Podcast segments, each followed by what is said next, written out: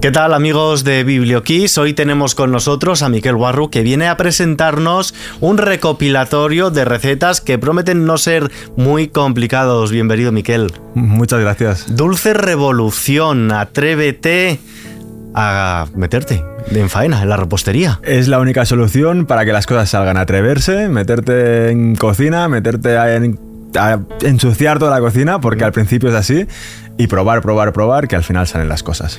¿Qué nos vamos a encontrar en estas páginas? Pues mira, en estas páginas lo que hemos intentado es hacer un recopilatorio de recetas sencillas que se puedan llegar a hacer a casa sin demasiada complicación y sobre todo las primeras. Luego se va complicando un poquito, un poquito, un poquito para aquellos que ya se tengan más maña y más destreza a la hora de cocinar, pero sobre todo algo que pueda ser asumible para todo el mundo y explicado desde una parte un pelín más ah, profesional de lo habitual, pero muy fácil para que realmente salgan bien las cosas. O sea que estás huyendo un poco de esos tecnicismos que nos encontramos a veces en estos nuevos realities de cocina que el espectador a veces se acaba perdiendo. Es que al final todos los tecnicismos esos obviamente dentro de la profesión tienen mucho sentido para hablar el mismo idioma, pero se pueden explicar muchas maneras con comparativas mucho más fácil que seamos capaces todos de entender. ¿no? Y a mí me encanta esa parte porque al final podemos estar hablando de emulsiones, de todo este tipo de cosas, pero si explicas el por qué pasan todas estas cosas, la gente conecta y dice, ah, ostras, por eso me pasaba este problema. Si le dices, emulsionar bien,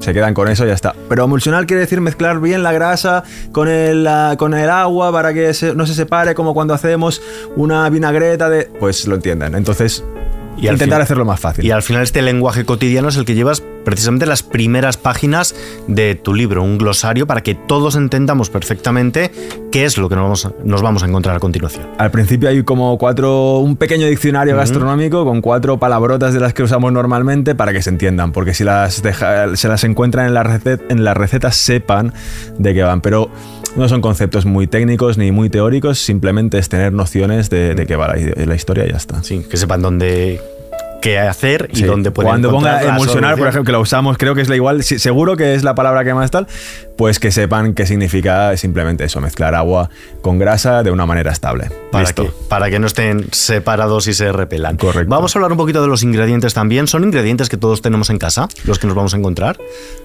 La gran mayoría sí, pero al final cuando estamos en pastelería lo más importante es leerte la receta de antemano y si te falta un ingrediente porque por a veces uh, es que a veces hasta no tienes un yogur en casa por tenerlo, ¿no? Y si la receta lleva un yogur, yogur es la cosa más clásica o más tradicional que podemos tener en una nevera.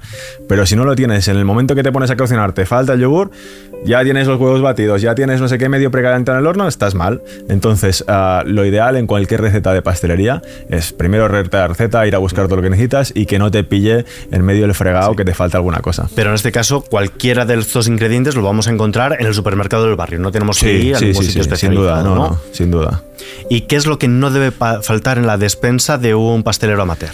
A ver, en la despensa lo clásico, que es lo básico, es ah, harina, sal, huevos, todos esos ingredientes que nos ayudan con poco a cosa a construir un bizcocho de estos típicos.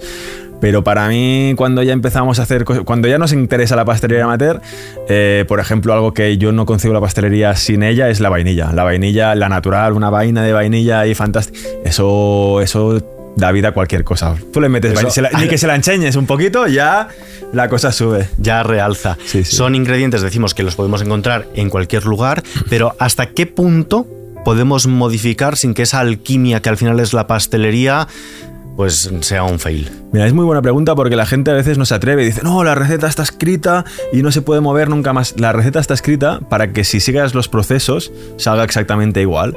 Pero obviamente yo decido que me falta azúcar o me sobra azúcar, yo puedo jugar un poquito, siempre dentro de unos márgenes.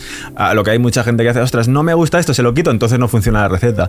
Pero sí que puedes hacer sustituciones y todo este tipo de cosas. Lo que pasa es que tienes que saber un poco el porqué y la interacción entre los ingredientes. Pero no es demasiado complicado, eso es sentido común normalmente. ¿Y qué, qué consejo nos das en este sentido? ¿Qué interacciones son las que tenemos que, seguir? Mira, lo mejor es equivocarse muchas veces y luego sabes mm. lo que puede hacer y lo que no, ¿sabes? Pero como interacciones básicas, hay como, como cositas básicas, eh, pues eso, si queréis reemplazar un poco de azúcar porque ahora no nos apetece tanto los azúcares, pues habría que reemplazarlo con algo, porque el azúcar es un agente de carga, da cuerpo, pues no sirve una cosa por otra, ¿no? Pues pondríamos otro edulcorante, quizá cargaríamos un poco más de harina, hay que ajustar cositas. No hay una ciencia exacta para todas las cosas porque cada receta de pastelería también es un mundo diferente. Me estás dando pie a hablar de los edulcorantes. Me has hablado ahora del azúcar. Ahora mismo está muy de moda esto del erititrol. No sé si lo estoy pronunciando bien porque es complicadísimo. Yo ahí no me... O sea, no es que no me meta, es que ya no me quiero meter porque... Para mí, cuando escuchas a químicos alimentarios, ni ellos tienen muy claro, o sea, cada uno tiene su historia, ¿no?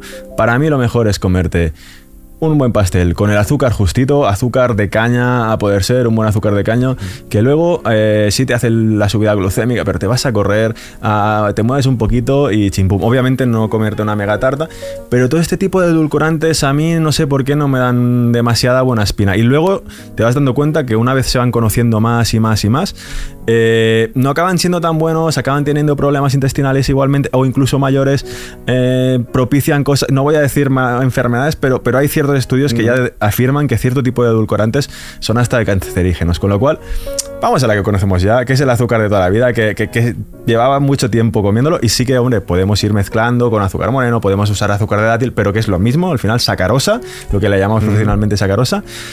Y yo me quedé allí. A los edulcorantes bueno, pues los, vamos, a dejar de lado porque al final la pastelería sí algo que tiene bueno es hacer para, para compartir eh, o en familia o para llevar al trabajo.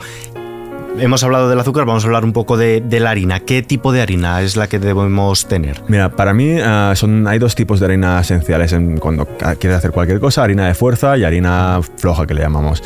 La historia aquí está también en ir a buscar una buena harina de buena calidad, un buen grano, que no esté... Los granos de, trigo hoy en día hay muchas variedades y hay que están más castigadas y hay variedades un poco más puras. Pues deberíamos de buscar una buena calidad, un grano un poco más ecológico, si puede ser, que no sea un cultivo súper extensivo, pero dentro de la parte esta de buscar la calidad en sí del grano, pues a nivel funcional eso, la floja para hacer bizcochos, galletas, todo este tipo de productos que son aéreos, que necesitamos que desarrolle una masa y la fuerza que tiene más contenido en gluten, que es lo que hace que se nos mantengan las pequeñas burbujitas que se generan, por ejemplo, dentro de un brioche o dentro de un pan encerradas dentro, pues ah, nos tocará eso, harina floja, harina fuerza. Ya sea, fácil. Con dos tipos lo tenemos más o menos solucionado a un nivel básico. A nivel básico, y luego lo que hacemos muchas veces, o lo que yo hago porque a nivel sabor me interesa, es ir a buscar pues combinaciones de harinas, ya harina de espelta, harinas de camut, que esos son granos ah, más antiguos que ayudan a tener ese gusto cereal mucho más elegante y mucho más fino, pero ya es otra vez cuestión de gustos y cuestión de conocer y trabajar un poco con ellas. pero eso lo vamos a dejar para, para, el nivel avanzado mejor. ¿Qué electrodomésticos son los más, los que no deben faltar en nuestra cocina para poder afrontar una buena receta pastelera? Mira, como a nivel amateur amateur, creo que lo más fácil es tener un buen Turmix con ah, una aplicación de varilla, con la aplicación de triturar y ya si es fantástico, pues una máquina de sobremesa que te ayude a montar, porque al final en la pastelería muchas veces estás montando muchas cosas para agregarle aire, para aligerar la receta y el hecho de tener una máquina de sobremesa que pueda tener un buen uh, bol para que coja bien de aire, para que se ligere bien, eso nos ayudará muchísimo. Y hoy en día hay máquinas de sobremesa que no son excesivamente caras, pues es una muy buena inversión. ¿Qué es lo que nos tenemos que fijar a la hora de comprar un electrodoméstico de cocina? Pues para mí, y ya estoy hablando más de la parte profesional, que sea más lo más fácil de limpiar posible. Mm. Eso es un... Bueno, cuanto más fácil, mejor, porque es menos engorroso después de recoger, de, de tenerlo siempre impecable. Creo que en nuestro sector, por suerte, la limpieza es algo que lo tenemos todos en la cabeza que es algo muy muy importante porque estamos trabajando con cosas que después la gente se va a comer en la se va, se va a comer y, les van a afectar a su organismo si están en el mal estado. Entonces la limpieza es innegociable. Por eso cuando yo compro un electrodoméstico lo primero que miro es que no tenga muchos recovecos que sea un diseño ahí soft y elegante pero no, no por la estética que también sino por fácil de limpiar. Y que se pueda meter también a lavavajillas yo lo meto todo en lavavajillas. Luego hay gente que me no, pero esto no es. Yo lo meto todo ah, para adentro y luego ya nos apañaremos. Y también sería interesante tener un termómetro de cocina. Mira, el termómetro en pastelería es muy importante, pero luego hay ciertos truquillos que te pueden permitir sin trabajar sin mm. termómetro. Yo, de hecho, y esto está fatal que lo diga, pero cada vez trabajo menos con el termómetro porque ya vas conociendo las texturas, los puntos y tienes esa conocimiento. Pero idealmente, para empezar, termómetro, en todas las recetas normalmente hay las temperaturas de control, que simplemente es un GPS para llegar a puerto, porque cuántas veces he escogido el coche, ¿no? El GPS te dice, tira recto y hay un muro, hay un precipicio y a veces el GPS es, hay que hacerle caso, pero pero, pero, bueno, para empezar, mejor ir a seguro con un termómetro que lo encontramos en cualquier tienda. Sin problema. Y además es económico, no es,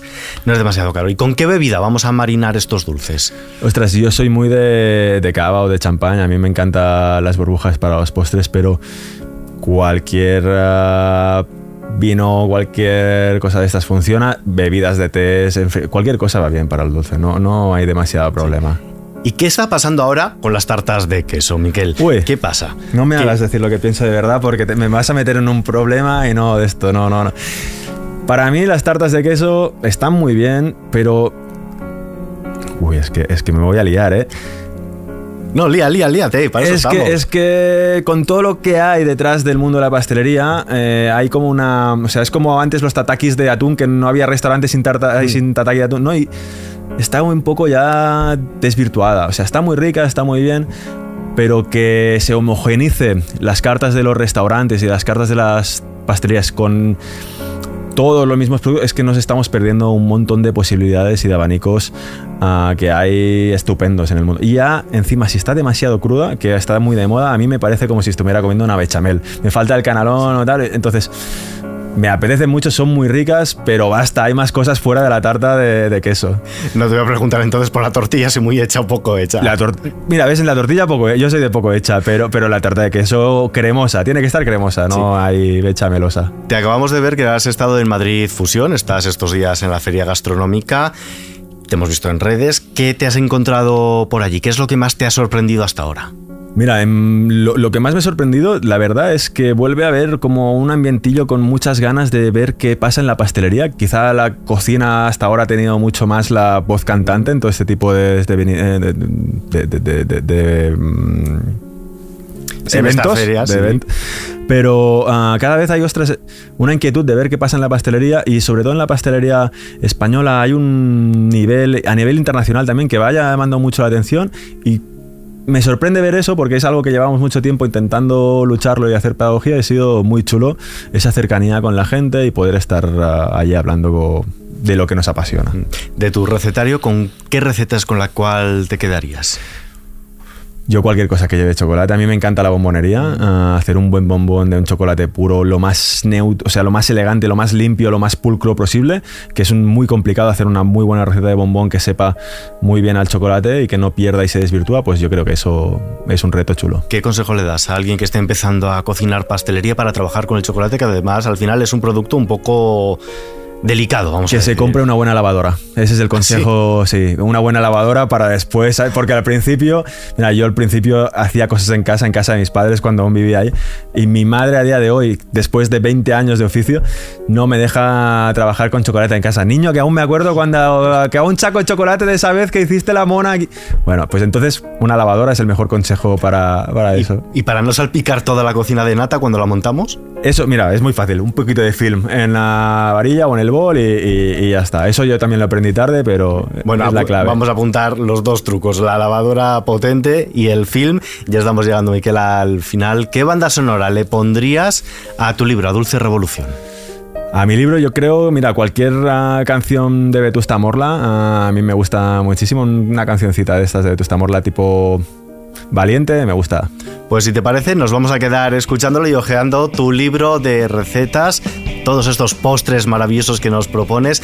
Nicole Guarro, muchísimas gracias por acompañarnos. A vosotros, gracias por hablar de pastelería. El siguiente libro, aquí te esperamos. Ahí estaremos.